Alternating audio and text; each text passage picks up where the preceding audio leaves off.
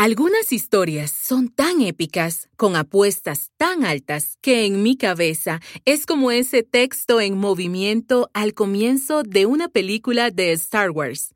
Ya sabes cómo... Episodio 1. La guerra de los sistemas operativos. Sí, así. Es un periodo de tensiones crecientes. Los imperios de Bill Gates y Steve Jobs se dirigen a una batalla inevitable por el software propietario.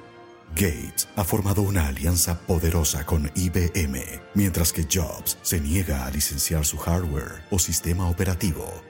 Su lucha por el dominio amenaza con sumergir a la galaxia en una guerra de sistemas operativos. Mientras tanto, en tierras lejanas y desconocidas para los emperadores, los rebeldes del código abierto han comenzado a reunirse.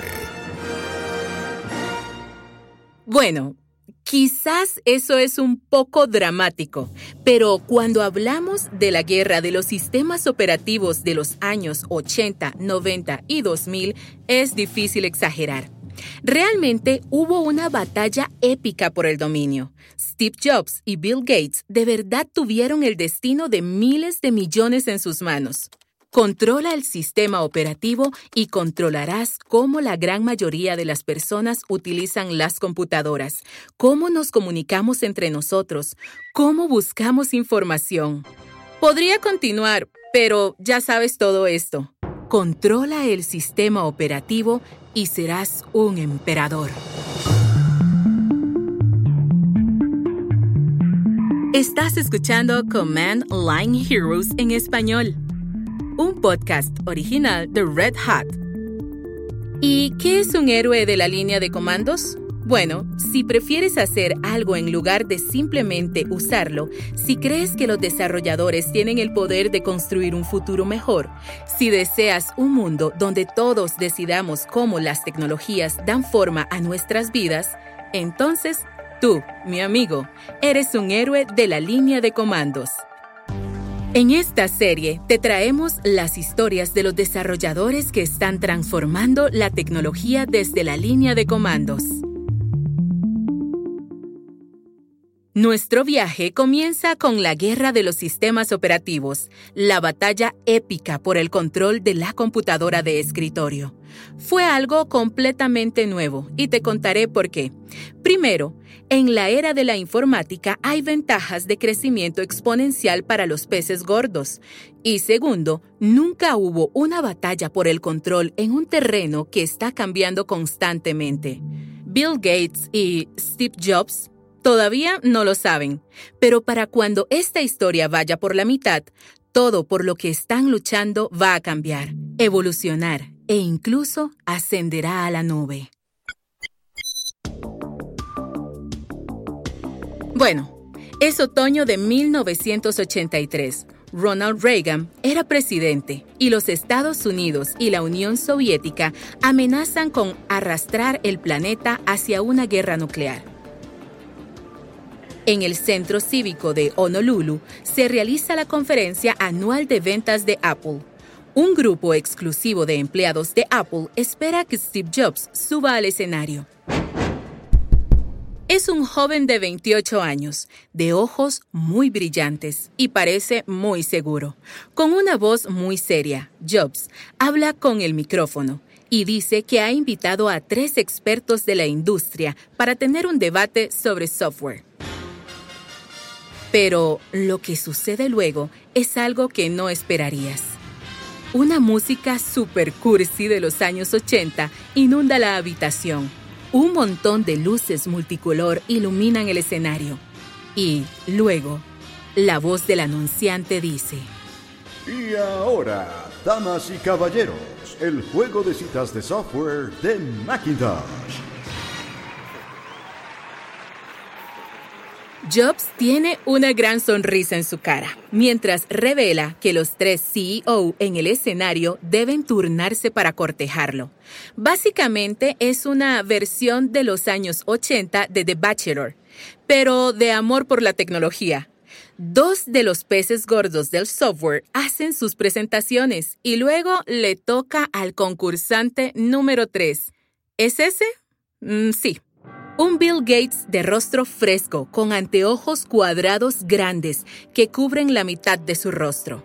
Afirma que durante 1984 la mitad de los ingresos de Microsoft provendrán del software de Macintosh. A la audiencia le encanta y le dan una gran ronda de aplausos. Lo que no saben es que un mes después de este evento, Bill Gates anunciará sus planes de lanzar Windows 1.0. Nunca pensarías que Jobs está coqueteando con alguien que terminaría siendo el rival más grande de Apple. Pero Microsoft y Apple están a punto de vivir el peor matrimonio en la historia de la tecnología van a traicionarse, van a ponerse a prueba y destruirse, y van a estar profunda y dolorosamente unidos entre sí. Supongo que filosóficamente uno era más idealista y estaba enfocado en la experiencia del usuario por encima de todo lo demás, y era una organización integrada, mientras que Microsoft era mucho más pragmático, un enfoque modular. Ese es James Alworth. Es un prolífico escritor técnico que trabajó dentro del equipo corporativo de Apple Retail. Observa la definición que da de Apple, una organización integrada. Ese sentido de una compañía que se contempla a sí misma, una compañía que no quiere confiar en otros. Esa es la clave. Apple fue el jugador integrado y quería enfocarse en una experiencia de usuario encantadora y eso significaba que quería controlar todo y todo lo que se entregaba, desde el hardware hasta el sistema operativo, incluso algunas de las aplicaciones que se ejecutaban sobre el sistema operativo. Eso siempre le sirvió en periodos donde las innovaciones importantes y nuevas llegaban al mercado, y se necesitaba estar en el hardware y en el software, y donde poder cambiar el hardware según lo que se quería hacer y lo que era nuevo en software era una ventaja. A muchas personas les encantaba esa integración y se convirtieron en fanáticos de Apple. Muchas otras personas se quedaron con Microsoft. Volvamos a esa conferencia de ventas en Honolulu. En ese mismo evento, Jobs le dio a su audiencia un adelanto del anuncio publicitario del Super Bowl que estaba por lanzar. Puede que ya lo hayas visto. Piensa en 1984, de George Orwell en un mundo frío y gris, autómatas irracionales caminaban arrastrando los pies bajo la mirada proyectada de un dictador. Luego, Anya Major, hermosa y atlética, que representa a Apple, entra corriendo a la sala a todo color. Arroja su martillo a la pantalla del gran hermano y la destruye en pedazos. El hechizo del gran hermano se rompe y una voz resonante nos dice que Apple está por presentar Macintosh.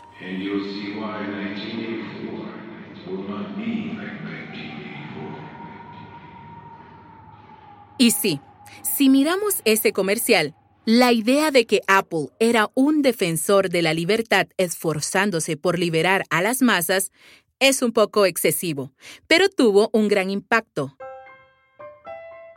Ken Siegel trabajó en la firma de publicidad que hizo el comercial para Apple. Fue el encargado de publicidad de Steve Jobs durante más de una década en los comienzos. Bueno, el comercial de 1984 tuvo mucho riesgo. De hecho, era tan riesgoso que Apple no quería lanzarlo cuando lo vio. Probablemente has oído historias de que a Steve le gustó, pero a la junta de Apple no mucho. De hecho, estaban tan enfadados de que se hubiera gastado tanto dinero en ello que querían despedir a la agencia publicitaria. Steve fue el que defendió a la agencia. Jobs, como siempre, reconocía un buen mito cuando lo veía.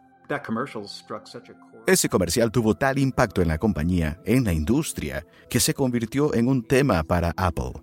Independientemente de si las personas compraban computadoras, tenía una especie de aura que permaneció por años y años y que ayudó a definir el carácter de la compañía.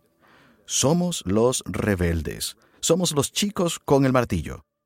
Así que en su lucha por los corazones y las mentes de literalmente miles de millones de consumidores potenciales, los emperadores de Apple y Microsoft estaban aprendiendo a encuadrarse como redentores, como héroes singulares, como opciones de estilo de vida, Pero Bill Gates sabía algo que Apple tuvo problemas para entender.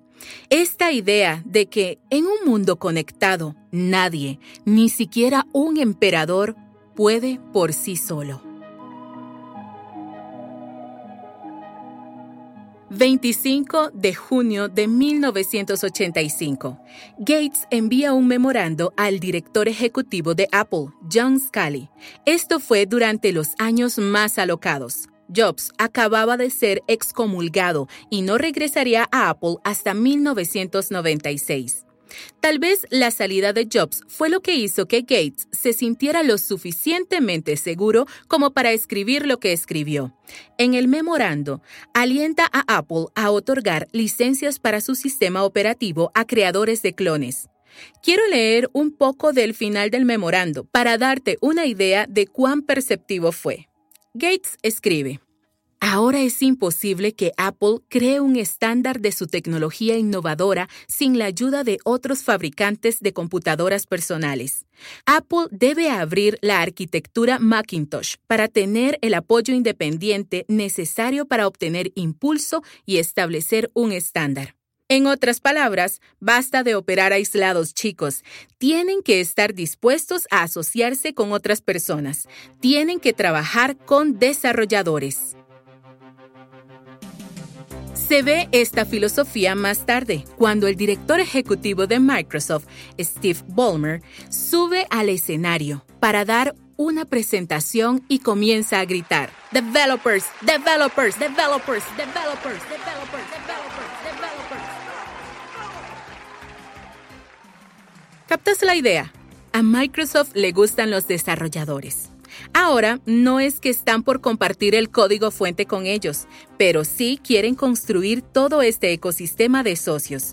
Y cuando Bill Gates sugiere que Apple haga lo mismo, como debes haber adivinado, la idea es completamente descartada.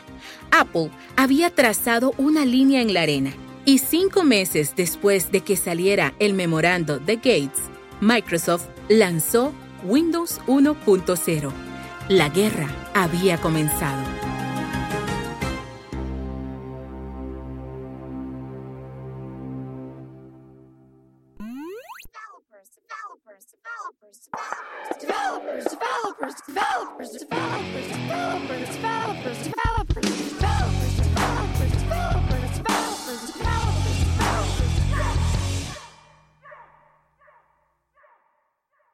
Estás escuchando Command Line Heroes en español, un podcast original de Red Hat.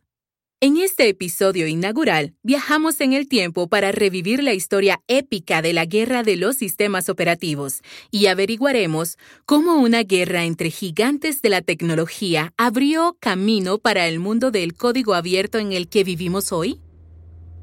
Bien, un poco de historia. Lo siento si ya lo has escuchado, pero es un clásico. En 1979, Steve Jobs se dirige al centro de investigación Xerox Park en Palo Alto. Los ingenieros han estado desarrollando una flota completa de elementos para lo que llaman una interfaz gráfica de usuario. Tal vez hayas oído hablar de ello. Tienen menús, barras de desplazamiento, botones, carpetas y ventanas superpuestas. Era una nueva y espléndida visión de cómo podría verse una interfaz informática, y nadie tenía nada de esto. El autor y periodista Stephen Levy habla sobre su potencial.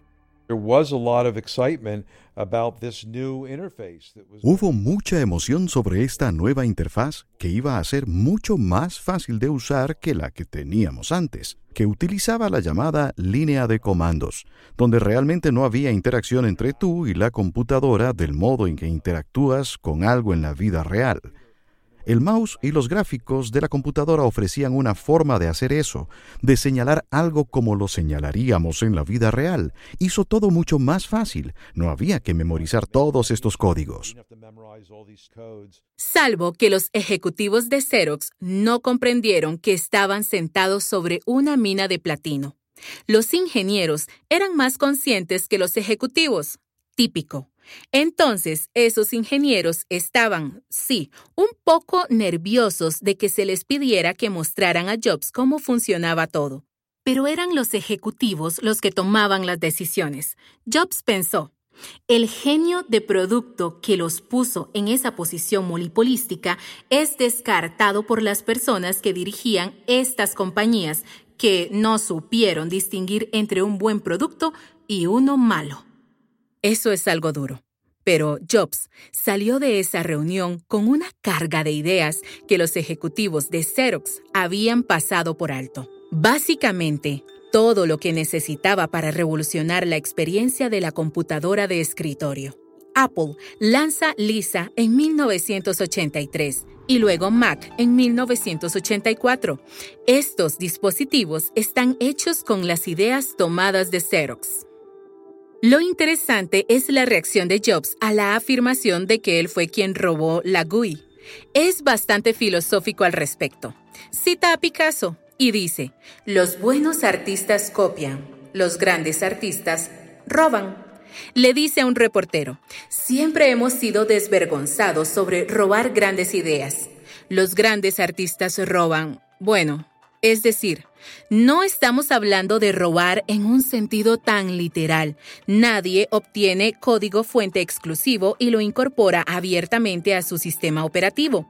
Esto es más sutil, más como tomar una idea prestada. Y eso es mucho más difícil de controlar, como el mismo Jobs estaba por aprender. El legendario mago del software y el verdadero héroe de la línea de comandos, Andy Hertzfeld, fue un miembro original del equipo de desarrollo de Macintosh. Yeah, well, Microsoft was our first software partner with the Macintosh.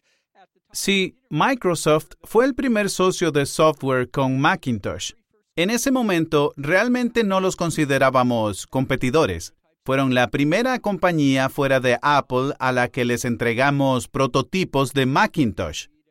Hablaba con el líder técnico de Microsoft en general una vez por semana. Fueron el primer grupo externo en probar el software que escribimos. Nos hicieron comentarios muy importantes y en general diría que la relación era bastante buena. Pero también noté en mis conversaciones con el líder técnico que comenzó a hacer preguntas que realmente no necesitaba saber sobre cómo se implementó el sistema y tuve la idea de que estaban tratando de copiar el Macintosh. Le comenté esto a Steve Jobs al principio, pero realmente explotó en otoño de 1983. Descubrimos que, en realidad, sin decirnos con anticipación, anunciaron Windows en Comdex en noviembre de 1983 y Steve Jobs se enfureció. Realmente lo consideró una traición. A medida que se lanzaron versiones más nuevas de Windows, quedó bastante claro que Microsoft había robado de Apple todas las ideas que Apple había robado de Xerox. Jobs estaba apoplético. Su cita de Picasso sobre cómo roban los grandes artistas. Sí, eso se esfumó aunque quizás Gates la utilizaba ahora. Según se dice, cuando Jobs le gritó a Gates que le había robado, Gates respondió, Bueno, Steve, creo que es más como si ambos tuviéramos este rico vecino llamado Xerox, y yo entré a su casa para robarle el televisor y descubrí que ya se lo habías robado. Apple termina demandando a Microsoft por robar la apariencia de su GUI. El caso continúa por años, pero en 1993, un juez del Tribunal de Apelaciones del Noveno Circuito finalmente defiende a Microsoft. El juez Van Walker declara que la apariencia no está cubierta por derechos de autor. Esto es sumamente importante. Esa decisión impidió que Apple creara un monopolio con la interfaz que dominaría la computadora de escritorio. Pronto, el breve liderazgo de Apple se había desvanecido. Esto es lo que opina Steven Levy. Perdieron la delantera, no debido al robo de propiedad intelectual de parte de Microsoft, sino porque no pudieron consolidar su ventaja de tener un mejor sistema operativo durante la década de 1980. Francamente, cobraron de más por sus computadoras, así que Microsoft había estado desarrollando Windows desde mediados de los 80, Pero no fue hasta Windows 3 en 1990, creo, donde realmente tuvieron una versión que estaba lista para tener su momento estelar, lista para que las masas la usaran. En ese punto es donde Microsoft pudo migrar enormes cantidades de personas, cientos de millones, a la interfaz gráfica de una manera que Apple no había podido hacer. Aunque tenían un sistema operativo muy bueno, lo usaban desde 1984. Microsoft ahora dominaba el campo de batalla del sistema operativo, mantuvo el 90% del mercado y estandarizó su sistema operativo en una amplia variedad de PCs. El futuro del sistema operativo parecía estar controlado por Microsoft. ¿Y luego?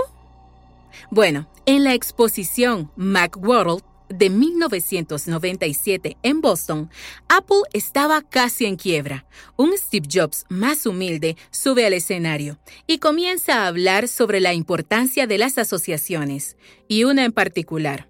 Dice se ha vuelto muy, muy significativa. Su nueva asociación con Microsoft. Steve Jobs está pidiendo una tregua, un cese del fuego. Microsoft podría tener su enorme participación en el mercado.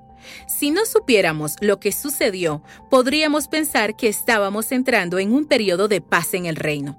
Pero cuando las apuestas son tan altas, nunca es tan simple.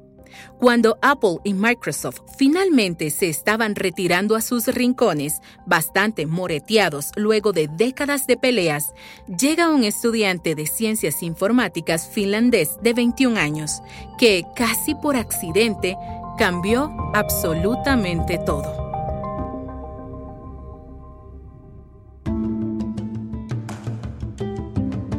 Este es Command Line Heroes en español. Si bien ciertos gigantes de la tecnología estaban peleándose entre ellos por un software propietario, había nuevos campeones del software de código abierto y libre que brotaban como hongos. Uno de estos campeones fue Richard Stallman. Probablemente estés familiarizado con su trabajo. Quería software libre y una sociedad libre. Libre como libre discurso, no como barra libre. En los años 80, Stallman vio que no había una alternativa viable a los costosos sistemas operativos exclusivos, como Unix, así que decidió hacer el suyo propio. La Fundación de Software Libre de Stallman desarrolló GNU, que significaba GNU's Not Unix. Por supuesto, sería un sistema operativo como Unix, pero sin todo el código Unix, y gratis, para que los usuarios lo compartan. Solo para darte una noción de cuán importante era la idea de un software gratuito en la década de los 80, las compañías que poseían el código Unix en diferentes puntos, ATT Bell Laboratories y luego Unix System Laboratories, amenazaron con demandar a cualquier persona que realizara su propio sistema operativo, después de ver el código fuente Unix. Estos chicos defendían la exclusividad a otro nivel.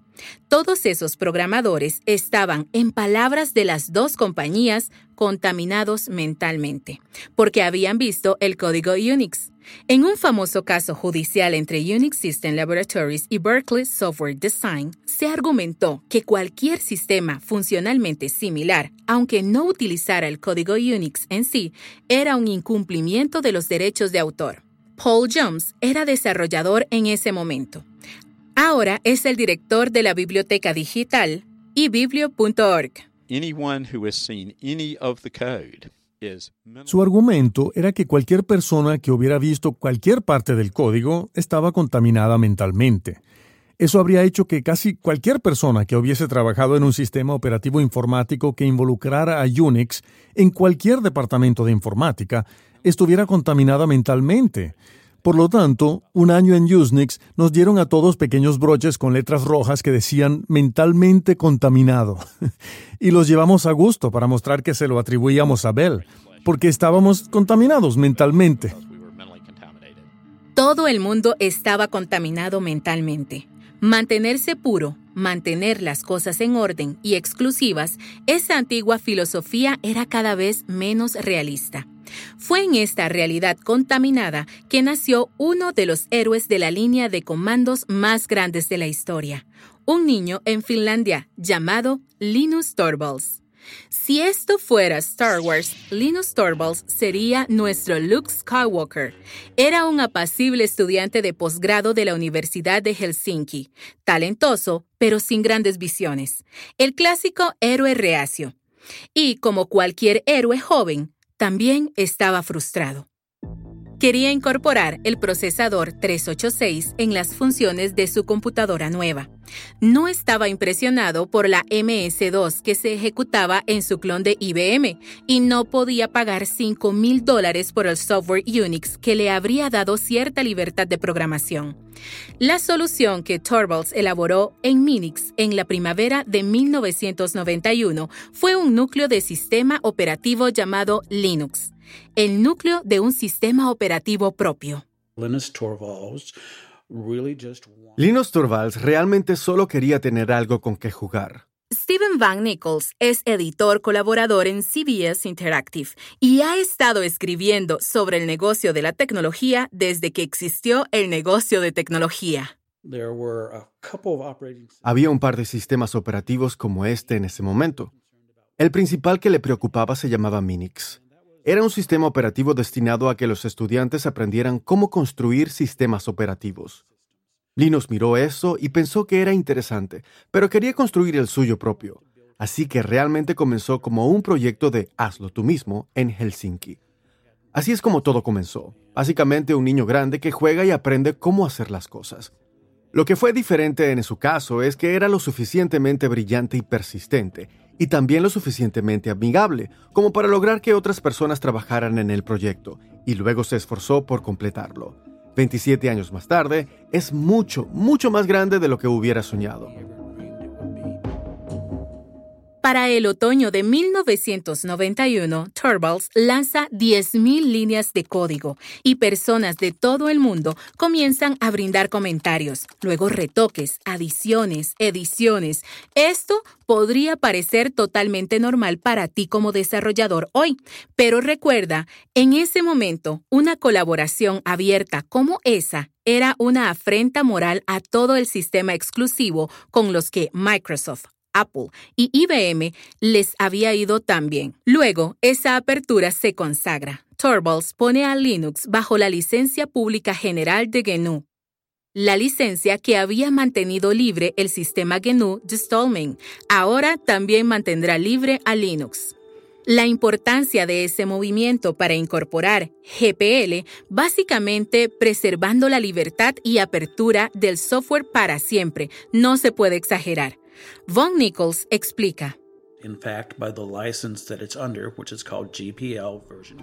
De hecho, de acuerdo a la licencia que se llamaba GPL versión 2, se debe compartir el código si se intentara venderlo o presentarlo al mundo. De modo que si se realiza una mejora, no es suficiente solo darles a algunos la oportunidad de mejorar. En realidad, se deben divulgar las cuestiones fundamentales de todos esos cambios. Luego se adaptan a Linux si son lo suficientemente buenos.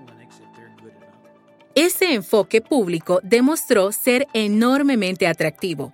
Eric Raymond, uno de los primeros evangelistas del movimiento, escribió en su famoso ensayo que corporaciones como Microsoft y Apple han estado intentando construir catedrales de software, mientras Linux y los de su tipo estaban ofreciendo un gran bazar de diferentes agendas y enfoques. El bazar era mucho más divertido que la catedral. Creo que en ese momento lo que atrajo a las personas es que iban a tener el control de su propio mundo. Stormy Peters es analista de la industria y aboga por el software de código abierto y libre. Cuando salió por primera vez el software de código abierto, el sistema operativo era completamente exclusivo. Ni siquiera se podía agregar una impresora sin pasar por el software propietario. No se podía agregar un auricular. No se podía desarrollar un dispositivo de hardware pequeño ni hacer que funcione en una computadora portátil. Ni siquiera se podía colocar un DVD y copiarlo porque no se podía cambiar el software. Incluso si uno era el propietario del DVD, no podía copiarlo. Uno no tenía control sobre este sistema de hardware-software que había comprado. No podías crear nada nuevo, ni más grande, ni mejor con él. Es por eso que un sistema operativo de código abierto fue tan importante al principio. Necesitábamos un entorno colaborativo de código abierto donde pudiéramos construir cosas más grandes y mejores. Eso sí, Linux no es una utopía puramente igualitaria. Linux Torvalds no aprueba todo lo que entra en el núcleo, pero sí preside sus cambios. Ha puesto a una docena de personas por debajo de él para manejar diferentes partes del núcleo. Ellos, a su vez, confían en las personas que tienen a cargo, y así sucesivamente, en una pirámide de confianza. Los cambios pueden provenir de cualquier lugar, pero todos son juzgados y organizados. Sin embargo, es asombroso pensar en lo humilde y casual que fue el proyecto de Hazlo tú mismo de Linus. No tenía idea de que era la figura de Luke Skywalker en todo esto. Tenía apenas 21 años y había estado programando la mitad de su vida. Pero esta fue la primera vez que se abrió el aislamiento y las personas comenzaron a brindarle comentarios. Decenas, luego cientos y miles de colaboradores. Con un crowdsourcing como ese, no pasó mucho tiempo hasta que Linux empezó a crecer.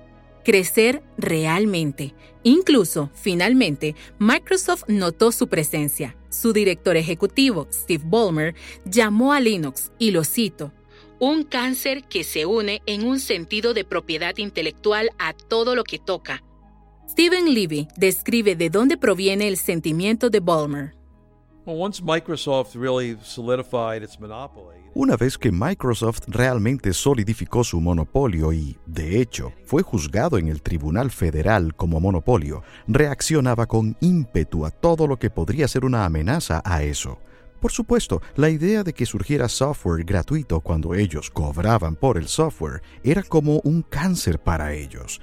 Intentaron idear una teoría de propiedad intelectual sobre por qué esto iba a ser malo para los consumidores.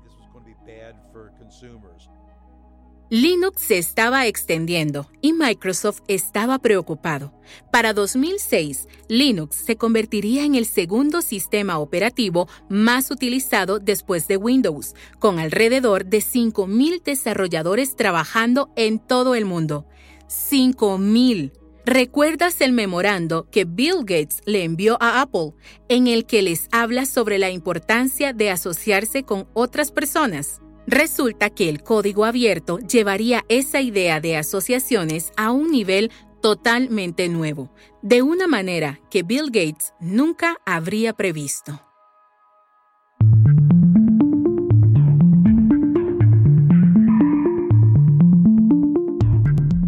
Hemos hablado sobre estas enormes batallas por los sistemas operativos, pero hasta ahora los héroes no reconocidos, los desarrolladores, no han terminado su lucha en el campo de batalla. Eso cambiará la próxima vez en Command Line Heroes en español.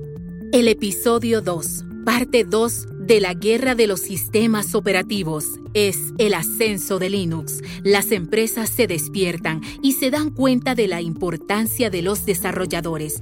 Estos rebeldes del código abierto se vuelven más fuertes y el campo de batalla se traslada de la computadora de escritorio a la sala de servidores. Hay espionaje corporativo, héroes nuevos y el cambio de postura más improbable en la historia de la todo llega a un punto crítico en la segunda mitad de la guerra de los sistemas operativos. Para recibir nuevos episodios de forma automática y gratuita, asegúrate de suscribirte al programa. Simplemente busca Command Line Heroes en español en Spotify, Apple Podcast, Google Podcast y prácticamente en cualquier otro lugar donde puedas encontrar podcasts. Durante el resto de la temporada estaremos visitando los campos de batalla más recientes, los territorios donde los héroes de la línea de comandos están dejando su huella. Hasta la próxima. Sigan programando. Hi, I'm Mike Ferris, Chief Strategy Officer at Red Hat. And as you might expect in my role, I get a lot of questions about AI, particularly about foundation models. Now, don't get me wrong, those are important, but they're not the whole story. Whether you're using a commercial model or an open source one, you're going to need to fine tune or augment models with your data for your use case. And you need a common platform for that where data scientists, app developers, and ops teams can all collaborate, especially as you start to scale. And then this is iterative. It's rinse and repeat. So really, it's about making that fast path from idea to model to production and back again. And that's what Red Hat OpenShift AI does. Head to redhat.com to learn more.